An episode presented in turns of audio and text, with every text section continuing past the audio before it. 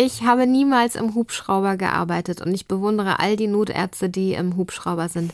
Ähm, ich bin quasi klinische Notfallmedizinerin und ich mache den Notfall in den Notaufnahmen. Also wenn ein Patient kommt, der von einem Hubschrauberarzt uns angeliefert wird, dann bin ich äh, die gewesen, die ihn angenommen hat und in unserem sogenannten Schockraum behandelt hat. Nein, ich bin nicht geflogen. Äh, was aber ganz cool ist, ähm, weil ähm, ich nicht schwindelfrei bin.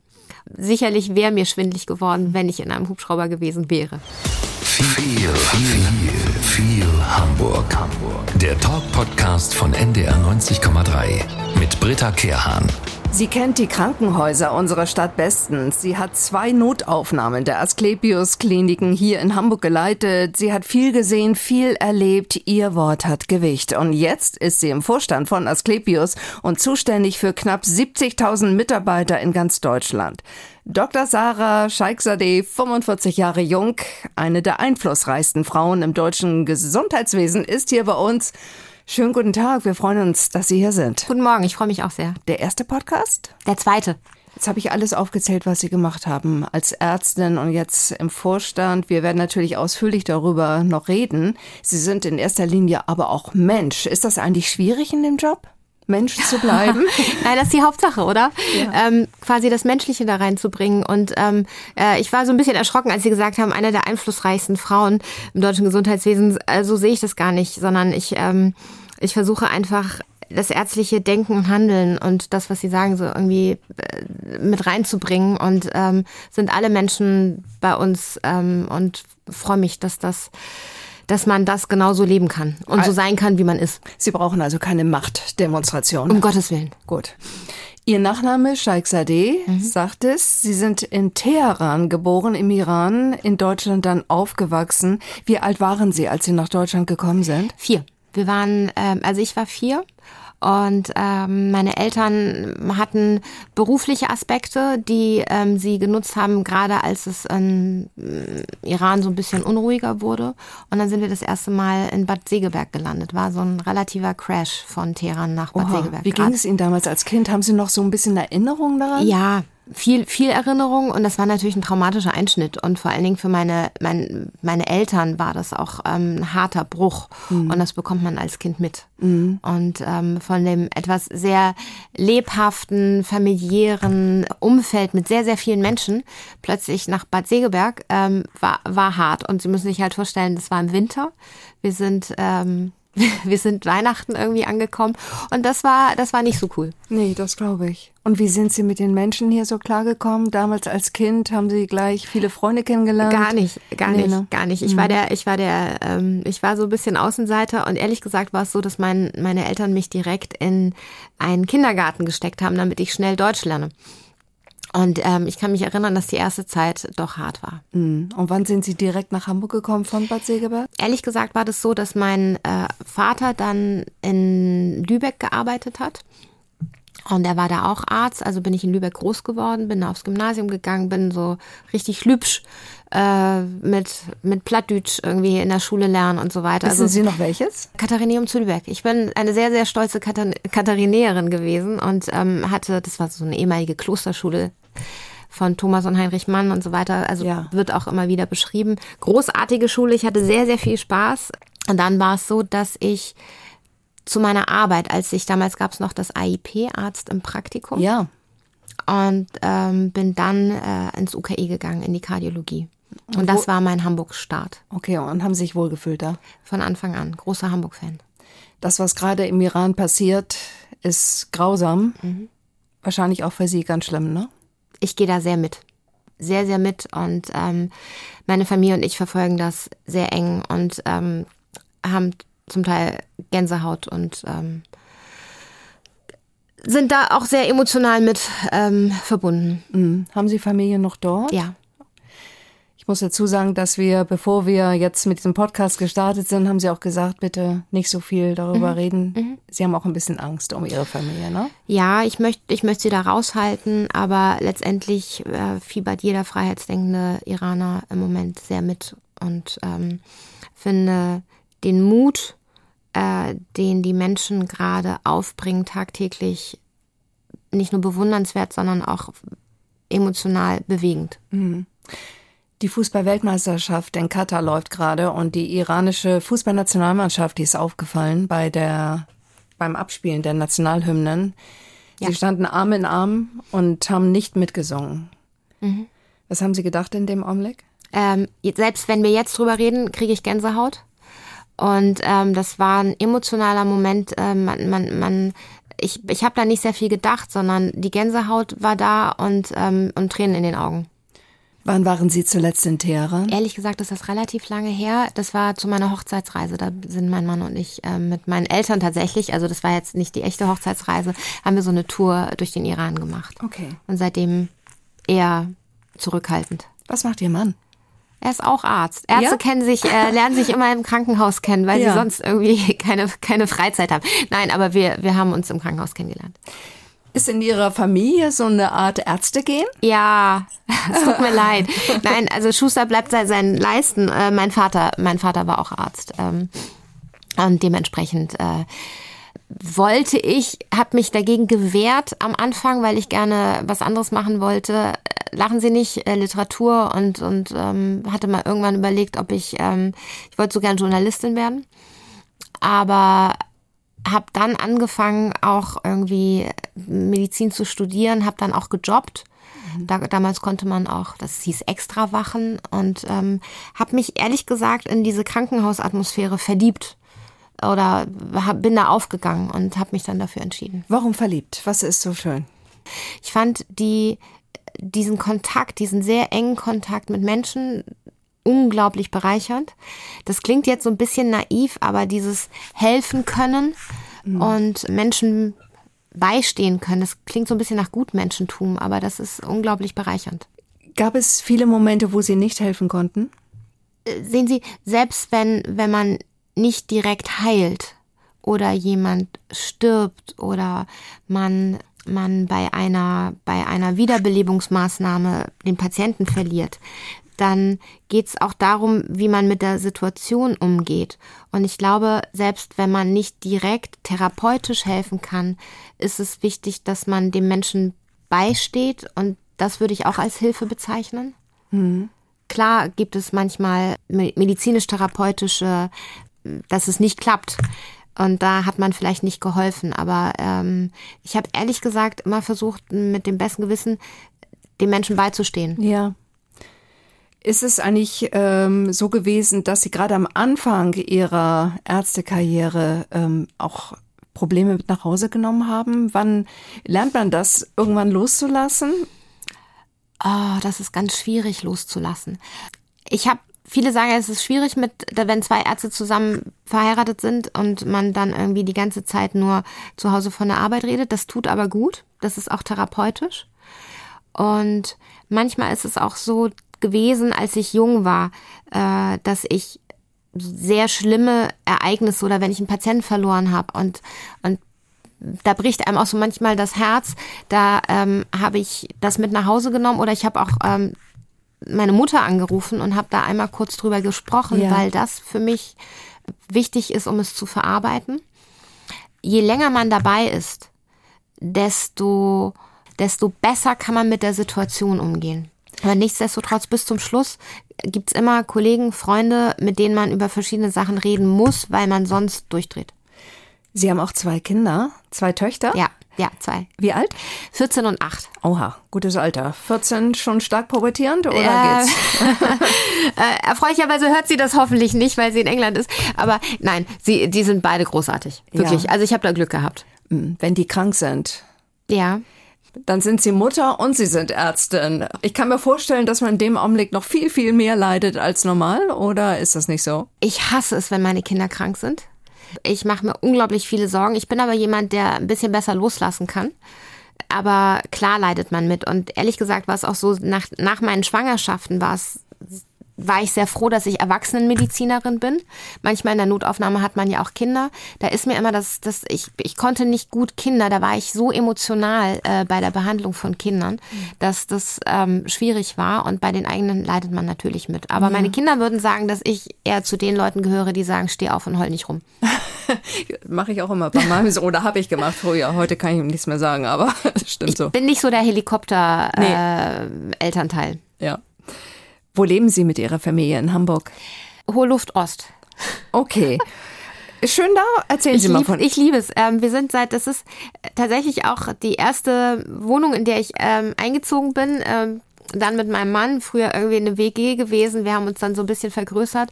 Das ist meine Heimat. Ähm, wenn Sie mich nach Heimat fragen, dann ist es Hamburg und ähm, Hohe Luft Ost. Ich liebe es. Erzählen Sie mal die schönsten Punkte in Ihrem Stadtteil. Es ist lebhaft.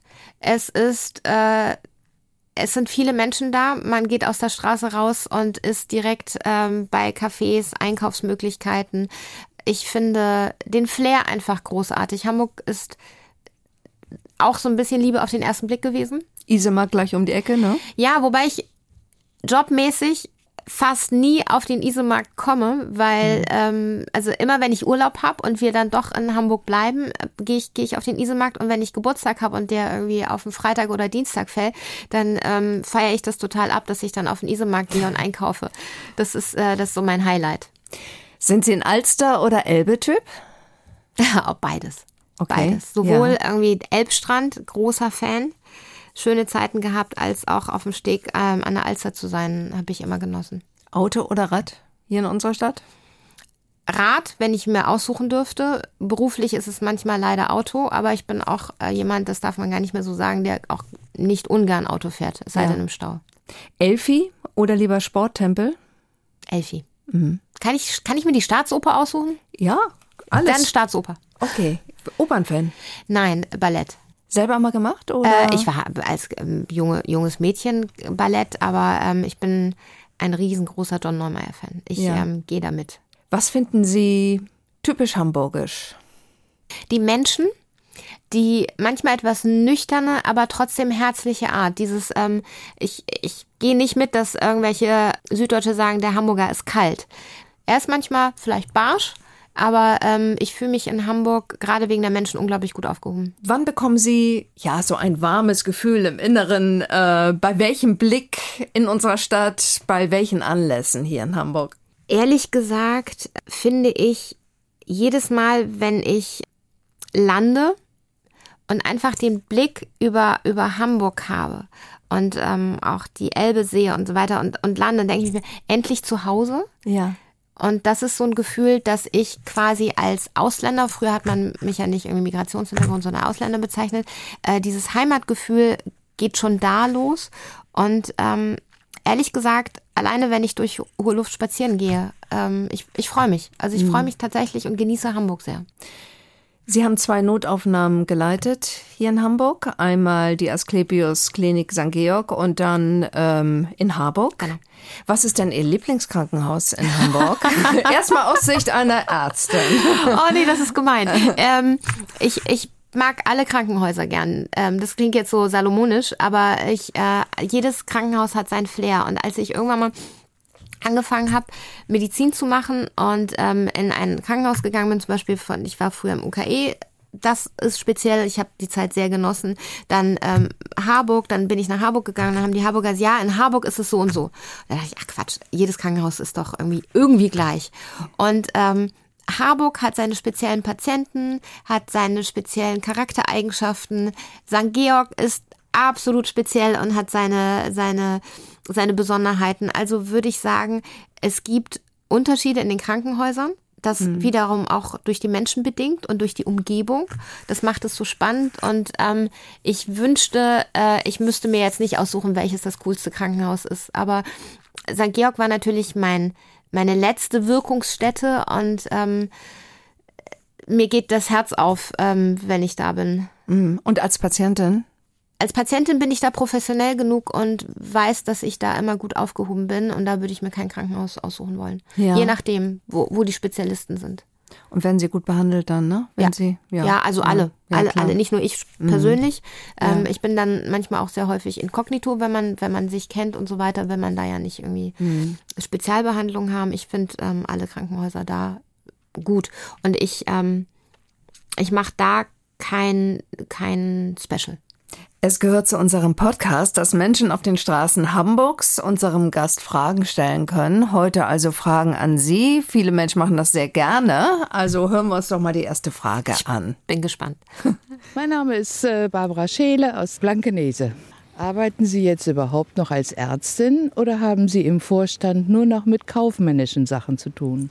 Also die, die klassische ärztliche Tätigkeit, die übe ich nicht mehr aus. Und das mhm. bricht mir das Herz und macht, ähm, macht manchmal Sehnsucht. Aber richtig Patientenvisite, Ausbildung von Assistenzärzten, was mir Spaß gebracht hat, das gibt es nicht. Leider. Und das war sozusagen der größte Schritt. Mhm. Aber ähm, ich habe keine kaufmännischen Themen, sondern ich habe medizinisch-inhaltliche Themen. Ich habe Strategiethemen, ich habe Qualitätsthemen. Und ehrlich gesagt denke ich die gesamte Zeit über Medizin nach. Also hat es wenig kaufmännische Tätigkeit, sondern inhaltlich strategische. Und das bringt auch Spaß und das kann das Ganze auch nach vorne bringen. Im Vorstand von Asklepios, ähm, was möchten Sie, Sie sind ja noch relativ neu da in diesem Job, aber was ist so das, was Sie gesagt haben, das möchte ich jetzt sofort anpacken? Ehrlich gesagt ist es so, dass wir jetzt in einem relativ spannenden um Umfeld sind. Fachkräftemangel, ähm, schwierige ökonomische Verhältnisse, gerade für die Krankenhäuser. Im Moment ist es so, dass ich unsere Mitarbeiter im Vordergrund sehe, ähm, unsere Ärzteschaft. Das ist ähm, etwas, was wir nach vorne bringen wollen, was wir schon lange im Fokus hatten. Aber das wird auch eins meiner Themen sein. Und die Etablierung von Standards und Qualitätskriterien. Mhm. Das sind so die beiden Hauptpunkte. Aber es kommt so Daily Business, was man dementsprechend auch viel machen muss. Aber ähm, wenn Sie mich fragen, woran mein Herz hängt, ist ähm, Mitarbeiter und Ärzteschaft, ähm, ja. deren Interessen da ja. auch, ähm, gut vertreten. Fachkräftemangel haben Sie angesprochen. Pfleger fehlen, Pfleger und Pflegerinnen fehlen überall. Wie ist die Situation? So wie ehrlich gesagt überall. Also ich weiß nicht, ähm, ich glaube, das ist nicht nur ein klassisches Ärztethema, sondern wenn Sie sich hier so ein bisschen umhören, irgendwie öffentlicher Verkehrsdienst und ähm, wie, gehen, wie geht man mit Fachkräftemangel um. Das ist überall, glaube ich, ein Thema und ähm, nicht anders bei uns. Wir haben viele gute neue Ideen und ähm, auch unsere vorausschauenden Ideen, die meine Kollegen im Vorstand schon vorher hatten, ähm, die setzen wir gerade um und ähm, die tragen Früchte und wir gucken. Können Sie vielleicht eine Idee nennen? Wir haben schon längst ähm, umgesetzt, wie flexible Arbeitszeiten gerade bei, das ist nicht mein Verdienst, sondern das haben meine Kollegen gemacht, ähm, flexible Arbeitszeiten gerade bei der Pflege anzuwenden sind. Wie können wir es so attraktiv wie möglich machen? Da sind wir relativ gut und weit. Also meine Kollegen vorher, das ist nicht ja, meins, sondern ja. da, da sind wir relativ stolz. Das, das kriegen wir gut hin und wir arbeiten auf diesem Zweig weiter. Wir haben noch ein paar Fragen an Sie. Bärbel aus Roter Baum. Hallo, Frau Dr. Scheik Sadi. Sind Sie als Notärztin immer mit dem Hubschrauber unterwegs gewesen und ist Ihnen da schlecht geworden? ähm, ich habe niemals im Hubschrauber gearbeitet und ich bewundere all die Notärzte, die im Hubschrauber sind. Ähm, ich bin quasi klinische Notfallmedizinerin und ich mache den Notfall in den Notaufnahmen. Also wenn ein Patient kommt, der von einem Hubschrauberarzt uns angeliefert wird, dann bin ich äh, die gewesen, die ihn angenommen hat und in unserem sogenannten Schockraum behandelt hat. Nein, ich bin nicht geflogen. Äh, was aber ganz cool ist, ähm, weil ähm, ich nicht schwindelfrei bin. Und ähm, sicherlich wäre mir schwindlig geworden, wenn ich in einem Hubschrauber gewesen wäre. So, noch eine Frage haben wir. Ich bin Karl und komme aus Maschen. Hallo, Frau Dr. Scheikts AD. Ist man bei so einem Notfalleinsatz selbst aufgeregt und nervös oder läuft das alles routiniert? Absolut routiniert. Und das ist das, was wir auch immer üben. Ich kann mich an meine allererste Reanimation, nennen wir das, Wiederbelebung, ähm, erinnern, als ich äh, in meinem ersten Jahr war und ich ähm, von, von Oberärzten angeleitet wurde. War super aufregend. Äh, da ist man natürlich nervös und ich glaube, jeder junge Arzt ist bei seinen ersten Wiederbelebungsmaßnahmen nervös, aber in der Notaufnahme läuft alles super strukturiert ab. Das läuft äh, sehr streng geregelt ab, so dass man wenig Chancen hat, überhaupt aufgeregt zu sein. Und man ist als junger Arzt da auch nicht alleine und hat so ein Schema F. Gerade bei Wiederbelebungen, das, was Sie auch irgendwie kennen, das einfach drücken das läuft so routiniert ab, dass man dann die Emotionen und die Aufgeregtheit gar nicht mehr hat. Was ist das für ein Gefühl, wenn man einen Menschen zurückholt ins Leben? Das klingt jetzt romantischer, ähm, als es ist. Äh, es ist so routiniert ähm, und es läuft erstmal so technisch ab, ähm, dass man erstmal, ähm, dass nur über das nachdenkt, was ist für ihn das Beste. Und ich glaube, jede Wiederbelebungsmaßnahme, Reanimation oder jeder Schockraum, der gut abläuft und bei dem wir, da müssen Sie sich halt vorstellen, dass es manchmal so ist, dass wir zu zwölf irgendwie in diesem, in diesem Raum sind und uns um diesen einen Menschen kümmern. Gerade wenn, wenn sie schwer verletzt sind oder irgendwie schwer Herzstillstand oder sowas haben, da haben wir am Kopfteil ähm, die oder sozusagen am Kopf an den Beatmungsgeräten ähm, und bei der Atmung die Anästhesisten mit der Anästhesieschwester, dann ist jemand irgendwie Schockraumlieder. Ähm, da kämpfen wir so hart um diesen Patienten, dass, dass wenn, wenn wir ihn und wenn wir ihn gut behandeln, dass eine Art ähm, tiefes Befriedigungsgefühl ist. Mhm. Aber ähm, man holt ihn dann nicht zurück ins Leben, weil man ihn noch weiter begleiten muss und stabilisieren muss. Deswegen ist ähm, es einfach erstmal eine ärztliche Tätigkeit, die einen tief befriedigt. Ich habe vor ein paar Tagen mit einer Gruppe draußen Sport gemacht auf dem Weg an der, Taken, äh, an der Tappenbeek und auf dem Weg nach Hause haben wir einen alten Mann gesehen, der sich kaum noch auf den Beinen halten konnte. Wir haben ihn dann so, ja, eingehakt. Er brach dann trotzdem zusammen. Wir konnten ihn also kaum noch halten und wir haben ihm Wasser gegeben. Er erholte sich ein bisschen. Dann fing er an zu weinen und sagte, bitte, bitte nicht, ich bin 94 und ich komme dann nicht mehr zurück aus dem Krankenhaus, wenn ich einmal drin bin. Ich liege da alleine auf dem Flur, sagte er, ich lebe alleine, keiner wird sich kümmern. Und äh, da brach mir fast das Herz. Mhm. Also es gibt viele Menschen, die haben Angst, ins Krankenhaus zu kommen, mhm. in die Notaufnahme. Können Sie nachvollziehen? Ähm, ja, kann ich, ähm, weil, weil, also es geht mir und Ihnen auch so, dass man ja dann irgendwie die Kontrolle abgibt und ausgeliefert ist. Wobei ähm, wir da versuchen, wirklich äh, in all unseren Notaufnahmen die bestmöglichen Support zu geben. Aber das, was Sie ansprechen, ist, ähm, Sie haben meine, meine Lieblingspatienten angesprochen. Das hätte ich niemals gedacht, als ich als junge Ärztin begonnen habe, dass mir die älteren Menschen viel mehr ans Herz gehen, als ich jemals gedacht habe. Weil genau das, was Sie sagen, ähm, es gibt sehr viele alte Menschen, die, ähm, die keine, keinen haben, der sich um sie sorgt oder der sich um sie kümmert. Und mein, mein aller, sagen wir mal so, eine meiner ersten Fragen bei Visite war, weil wir auch in der Notaufnahme Visiten machen und dann entscheiden, was passiert mit den Patienten, ähm, war, wie sind sie zu Hause versorgt? Wer kümmert sich um sie? Und wenn da Familie war und Angehörige und viele finden es manchmal schwierig, ähm, als Angehörige ins Krankenhaus zu kommen, da bin ich aber entspannt gewesen, weil da war jemand, der sich um den Patienten gekümmert hat. Das, was mir das Herz gebrochen hat, waren die alten Menschen, die keinen hatten und die, ähm, die älter werden, hinfälliger werden und ähm, die Pflegedienst brauchen und die wirklich äh, eigentlich Liebe und, und Fürsorge brauchen.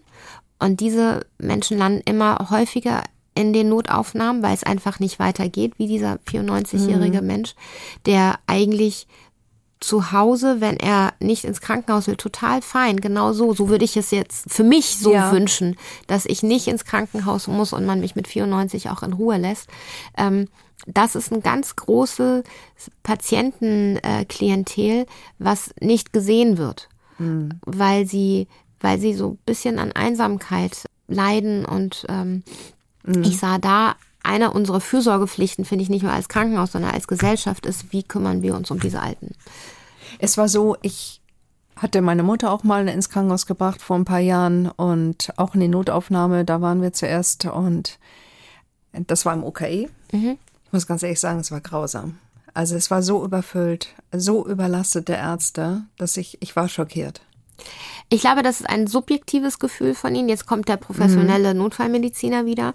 Ähm, es ist sehr, manchmal haben Sie das Gefühl, dass es sehr voll ist oder unstrukturiert. mhm. oder chaotisch, aber für die ähm, Kollegen, die vor Ort in einer Notaufnahme arbeiten, ist das orchestriert. Ähm, wir haben eine Triage, eine Dringlichkeitsabmessung, so dass man gucken muss, wie dringend ist der Patient jetzt. Zum Beispiel Herzinfarkte oder Schlaganfälle werden sofort behandelt und die Patienten, die niedriger, niedrig dringlicher sind, die müssen warten. Mhm.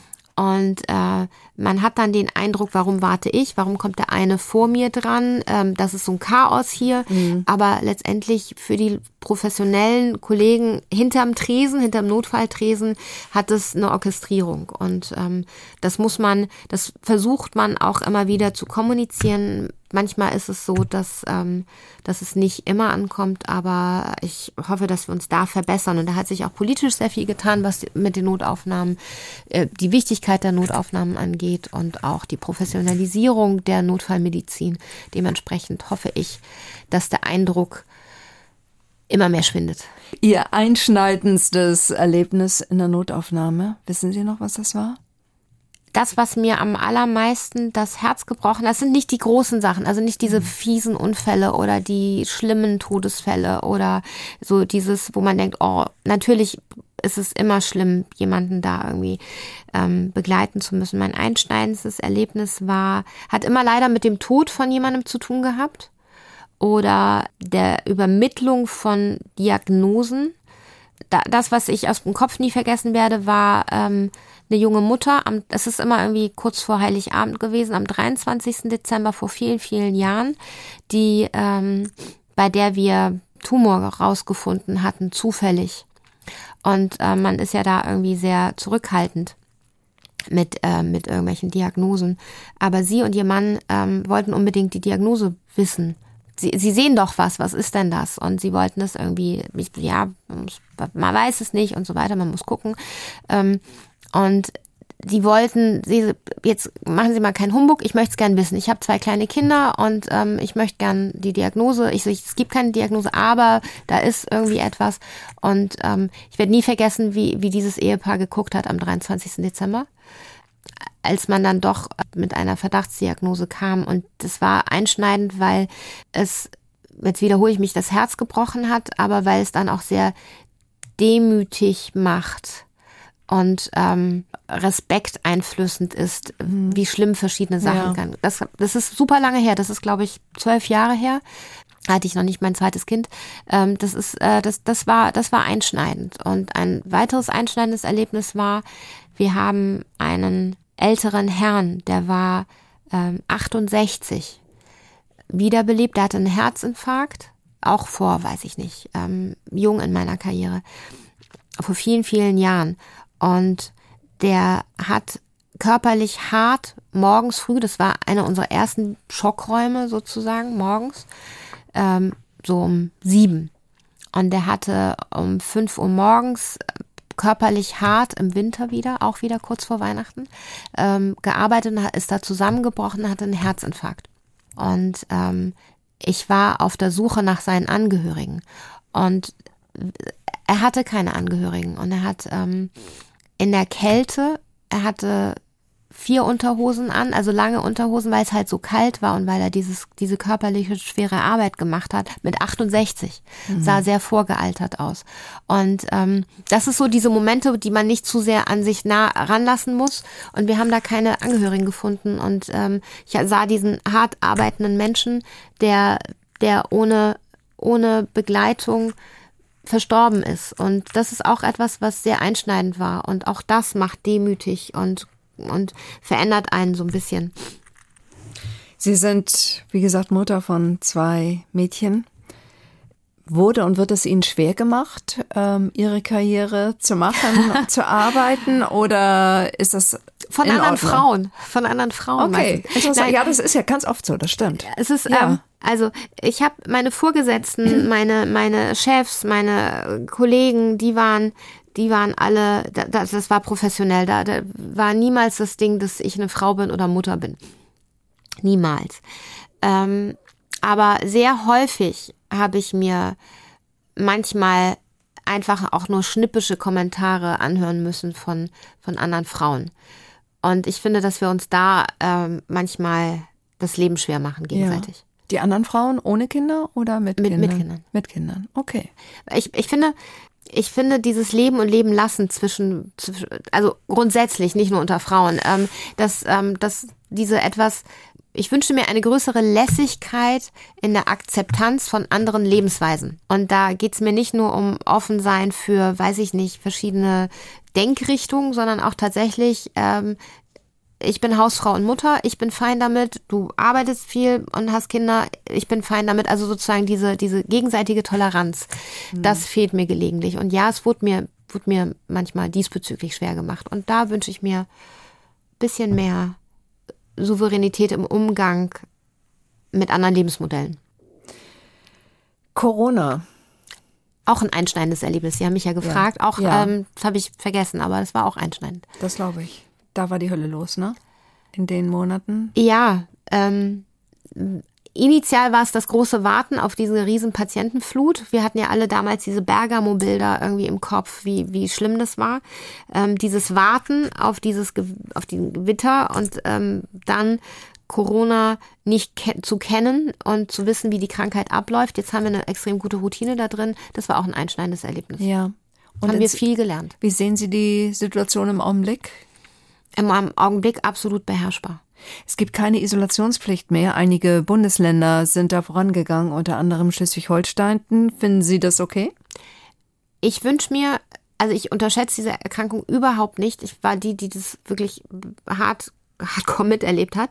Aber ich wünsche mir im Umgang äh, mit Corona eine etwas liberalere Haltung und wir müssen gucken, dass Corona wird zu unserer Normalität dazugehören und damit müssen wir müssen wir leben. Wird eigentlich auch viel gelacht auf der Not oder in der Notaufnahme? Sehr, sehr viel. Ja? Wir haben, also muss auch, ähm, ja, ja, ähm, wir sind so ein spezielles Völkchen eigentlich in der Notaufnahme gewesen immer. Und ähm, ich bin auch die, die gelegentlich mal meine Mitarbeiter, um gute Laune zu verbreiten oder wenn ich merkte, irgendwie die Stimmung kippt, äh, gerne auch mal ähm, auf meinem äh, auf meinem Telefon Musik abgespielt hat und Leute genervt hat mit irgendwie Guten Morgen, Guten Morgen Sonnenschein. Ja. Also morgens um, um halb acht möchte das keiner hören und ähm, äh, wir machen sehr viele Scherze und der Umgang ist ehrlich gesagt manchmal rau und es gibt klare Ansagen, aber dazwischen äh, geht's ohne lustige Scherze nicht. Ich muss mich jetzt mal outen. Das ist ein bisschen peinlich, aber ich gucke manchmal ganz gerne so, so Ärzteserien, ne? muss ich ja echt sagen. Ja. Ne? Und fühle mich dann echt als Expertin, so Pseudo-Expertin. Und äh, wie ist das denn bei Ihnen? Gar nicht.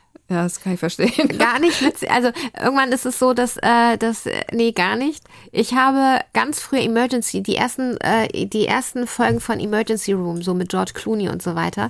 Ähm, die haben wir als Studenten unglaublich gern geguckt. Das war irgendwie Dienstagnachmittag, äh, Dienstagabends haben wir uns immer äh, getroffen und haben das geguckt. Ich weiß nicht, ob es wirklich dienstags war, aber ich kann mich gut dran erinnern. Und ich war kein George Clooney-Fan, ähm, aber äh, da, das haben wir geguckt. Aber es ist ehrlich gesagt lange her und ich wünschte, das Leben wäre so entspannt und einfach wie bei Grey's Anatomy. Sie selber haben mal gesagt in einem Interview mit dem Hamburger Abendblatt, dass es Ihnen gar nicht so sehr darum ging, Karriere zu machen. Haben Sie am Anfang hier ja, Ja. auch nochmal bestätigt. Ja, Sie wollten eigentlich immer eine gute Ärztin sein. Was ist für Sie eine gute Ärztin? Jemand, der seine Patienten liebt, jemand, der ähm, seine Patienten im Fokus hat und versucht, das Bestmögliche für die Patienten zu erreichen und der mit Demut und Bescheidenheit daran geht. Und ähm, check, double check und check again bei jeder Entscheidung.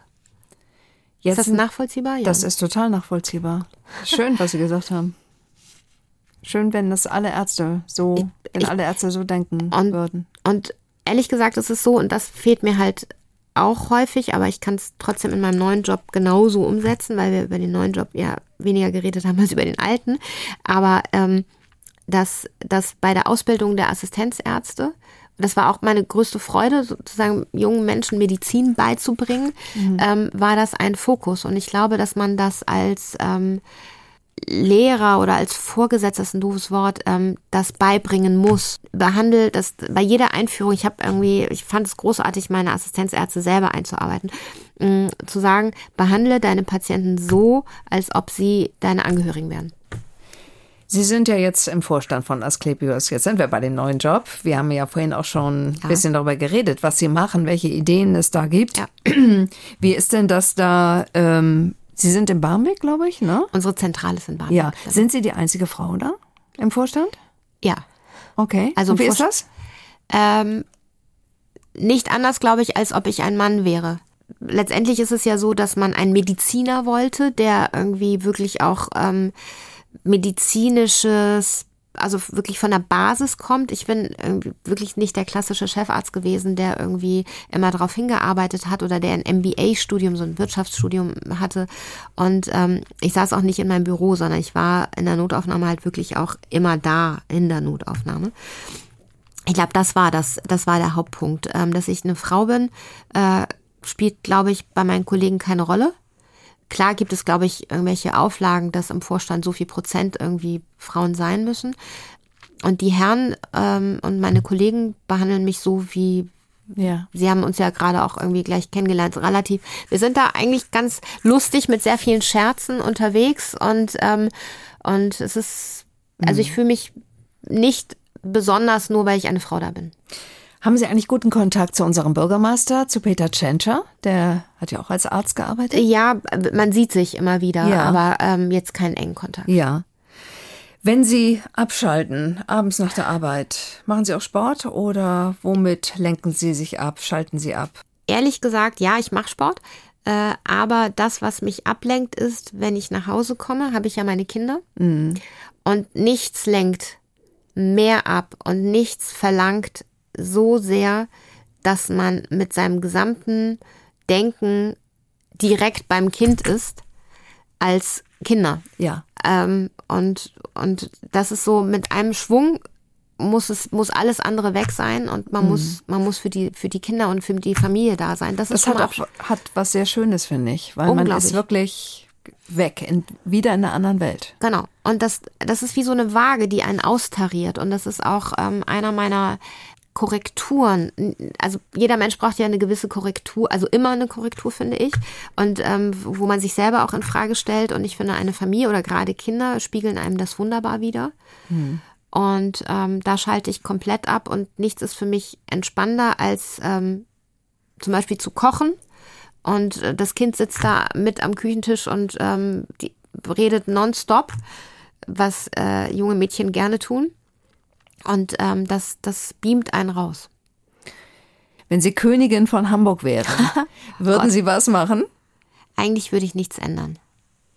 Klar, ich könnte jetzt über, über Staus reden oder Verkehrsführung. Ich könnte über Fahrradstraßen reden. Ich könnte über, über Obdachlosenhilfe reden. Vielleicht, vielleicht hätte ich ein bisschen mehr Druck auf Hamburger Verkehrsführung gemacht, aber sonst, ähm, sonst ähm, würde ich mich da jetzt zurückhalten. Reicht Ihnen das so? Das reicht völlig. Und es hat super Spaß gemacht, mit Ihnen zu reden. Mir auch. Sehr interessant, Sie kennenzulernen. Dr. Sarah Scheik-Sadeh, Asklepios-Vorstand hier in Hamburg mit der Arbeit zu Hause in Barmbek und ansonsten zu Hause in Hohe Luft Ost. Das hat sie uns erzählt. Wunderbar. Danke Ihnen. Wenn ihr zu Hause, wenn euch der Podcast gefallen hat, dann sagt uns das gerne, macht einen Daumen hoch, macht ein Like und ansonsten könnt ihr viele tolle Gespräche, die wir hier schon hatten im Podcast, nachhören in der Mediathek oder aber in unserer NDR Hamburg App. Tschüss. NDR 90,3. Wir sind Hamburg.